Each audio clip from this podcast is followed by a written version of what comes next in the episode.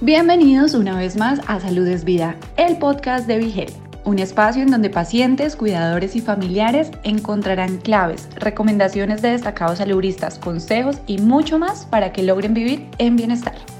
En esta oportunidad, en Salud es Vida, la neuróloga Maritere García se une a Vigel para aclarar los mitos que se esconden detrás de la migraña, una condición de alta prevalencia a nivel mundial que afecta a personas de todas las edades con mayor incidencia en las mujeres y que puede llegar a ser incapacitante. Reproduce tu podcast y conoce más sobre la condición. Saludos amigos, les habla Mariliana Torres de Big. Hoy vamos a hablar sobre la migraña. ¿Cuántos de ustedes pasan por ese martirio, verdad? De sufrir un dolor de cabeza tan diferente y en ocasiones incapacitante. Pues para hablar un poco más sobre el tema y cómo podemos cuidar nuestro cerebro cuando nos da una migraña, se encuentra con nosotros la doctora Maritere García, neuróloga. ¿Cómo está, doctora? Hola, buenas tardes. Un placer estar contigo en esta tarde. ¿Cómo se podría entender este sufrimiento, verdad, cuando le da a uno ese tipo de dolor de cabeza y pues lo mantiene a uno sin poder ir a trabajar o tiene que tomar otras medidas para tratar de ser funcional? Eh, bueno, sí, migraña es una condición de alta prevalencia, ¿verdad? En nuestra práctica. Eh, usualmente son pacientes que pueden ir desde edad temprana, en la adolescencia, hasta pacientes eh, en los 50 años. Muchas de ellas son mujeres, ¿verdad? Y la migraña es más prevaleciente en la población mujer. Obviamente hay unos factores envueltos que pueden ser hormonales, ¿verdad?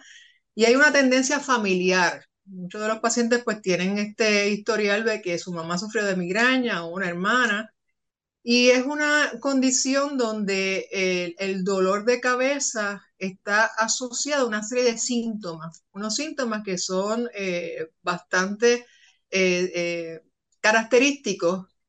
usualmente puede estar precedido por unos síntomas como por ejemplo cambios en la visión, en la percepción de unos destellos, unas luces, ¿verdad? Unas líneas zigzag, eh, una distorsión en la visión.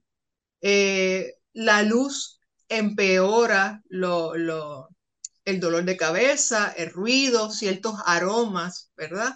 Eh, están asociados entre los síntomas eh, asociados al cuadro de la migraña per se, que usualmente es un cuadro donde hay un dolor que es incapacitante, como tú lo mencionas, y por lo general comienza en un área del cerebro, ¿verdad? En un área de la cabeza. Llamamos un dolor hemicraniano, que puede ser pulsátil, y este dolor va increciendo hasta que el paciente, pues, literalmente, pues, tiene que acostarse se incapacita, tiene que ir a una cama y asociado a esto, pues tiene otros síntomas como náuseas, vómitos. Eh, así que, que sí es bastante prevalente y es una condición que, gracias a Dios, pues hoy día hay unas alternativas de tratamiento para manejar ese dolor agudo, ¿verdad? Esa migraña aguda. Y hay otros tratamientos también que ayudan a manejar el, el, el paciente cuando desarrolla una migraña crónica. Así que para eh, diferentes, de, cuál es el, el, tipo de migraña, pues nosotros tenemos unas alternativas de manejo para el paciente. Okay, vamos a hablar sobre el tratamiento específicamente para nosotros poder cuidarnos y cuidar nuestro cerebro, como habíamos establecido al principio de la entrevista. ¿Qué usted recomienda? ¿Cuál es el tratamiento más efectivo para cuidarnos? Que esa migraña no nos impacte tanto.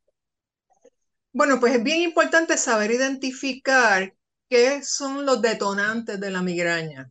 Hay pacientes que tienen eh, ciertos detonantes, eh, por ejemplo, uno quizá de los más comunes es que el paciente pues esté muchas horas sin comer, ¿verdad? Se le pase su hora de almuerzo, su hora de cena, y, es, y ese, ese es uno de los detonantes más comunes, así que uno debe hacer sus comidas, ¿verdad? Eh, a la hora que corresponda, y otro de los detonantes más comunes es también la tensión, el estrés. Hay que buscar maneras de cómo manejar esa tensión, ese estrés. Y otro de los detonantes, no dormir las horas suficientes. Así que por lo menos esos tres factores podemos uno eh, manejarlos, hablarlos con el paciente y buscar alternativas para evitar, ¿verdad? Esos cambios que eventualmente desarrolla el paciente o desembocan el paciente en un cuadro de migraña. ¿okay? ¿Cuál es el tratamiento más efectivo, aparte de, de, la relajación que todo el mundo debería, ¿verdad? De tomar las cosas más con calma, pero a veces el tren de vida, doctora, es bien, bien alto, sobre todo aquí en, aquí en Puerto Rico. Y ahora notamos eh, los cambios en el clima que también nos afectan. Y muchas personas desarrollan dolor de cabeza y migraña por las temperaturas y, y el, calor, claro. El calor es algo bien incómodo. ¿Qué usted sugiere a ese tipo de pacientes? Sí, bueno, eso que menciona es bien importante porque en esta época, ¿verdad? Del año donde hace mucho calor, donde uno si hace actividades al aire libre está más propenso a desarrollar, a deshidratarse, pues tenemos que mantenernos hidratados, ¿verdad? El, este tipo de, eh, como le dicen los pacientes, la resolana, ¿verdad? Cuando está, por ejemplo, ahora que está el polvo del Sahara, que hay cierta brillantez y ahí está eh, eh, esta nubla, ¿verdad? Esta neblina o esta nubosidad, pues muchas veces esto nos hace más sensibles, ¿verdad? A, la luz del día, pues hay que usar sus gafas, ¿verdad? Si uno va a hacer actividades fuera de, eh, al aire libre. Así que esas son cosas que uno puede utilizar y hacer, ¿verdad? Para, para tratar de evitar que, que dé el ataque, ¿verdad? Como detonantes de la migraña.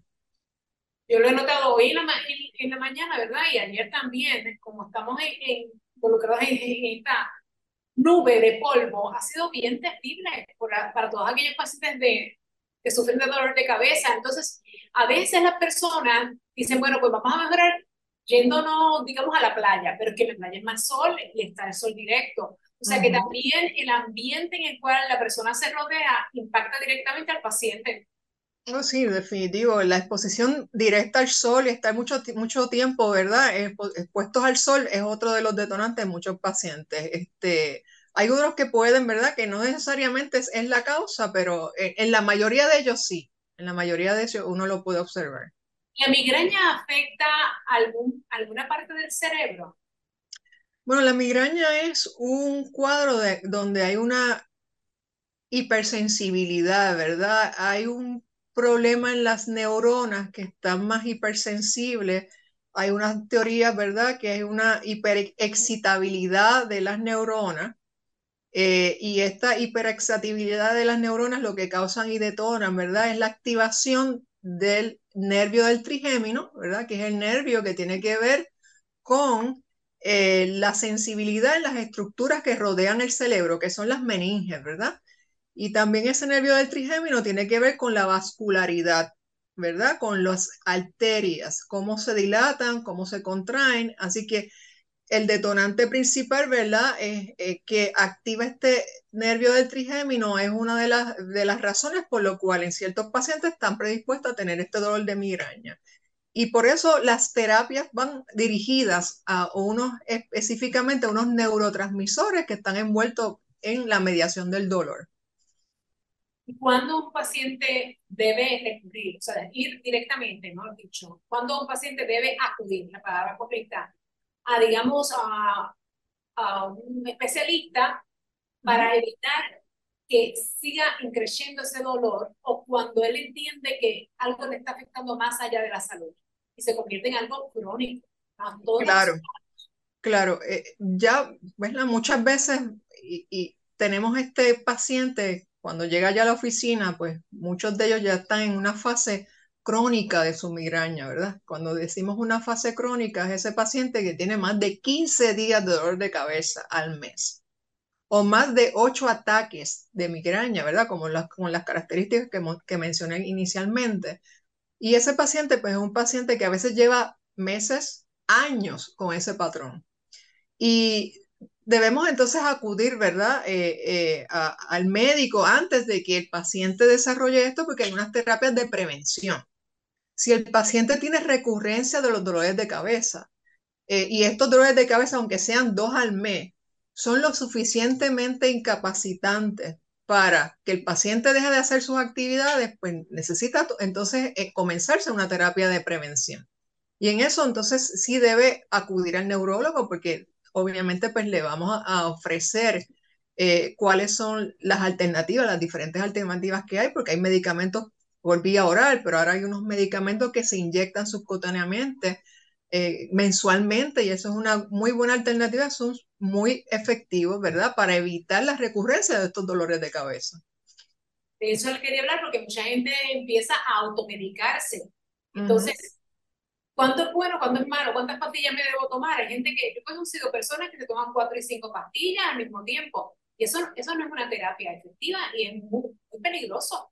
Sí, claro. Eh, eh, los pacientes usualmente van al, al, área de la farmacia y ven todo lo que dice analgésico, migraine, lo que sea, ¿verdad? Eh, y empiezan a tomar estos medicamentos, muchos de ellos son combinaciones de antiinflamatorios con cafeína. He tenido pacientes que han desarrollado úlcera gástrica por el uso de antiinflamatorios para tratar su dolor de cabeza. Así que el exceso de estos medicamentos obviamente crean un, problema, ¿verdad?, de, morbilidad y de complicaciones en los pacientes en, su salud. Así que por, por, esa razón, pues debe visitar al especialista para buscar una mejor alternativa que estar, ¿verdad?, utilizando medicamentos crónicamente eh, sin ninguna supervisión médica. Yo creo que todo el mundo conoce bien su cuerpo cuando le dan ese primer aviso de ese dolor de cabeza, es que rápidamente se debe medicar o ir directamente al doctor y tener siempre los medicamentos al día. Es bien importante. Bueno, muchas gracias, doctora, por haber estado con nosotros. Pues un placer, un placer y, y buenas tardes. Buenas tardes a todos. Si te gustó el contenido, no olvides seguirnos en tus redes sociales favoritas. Nos encuentras como Vigel PR. Todos los temas de interés para alcanzar tu bienestar hacen parte de Salud es Vida, el podcast de Vigel.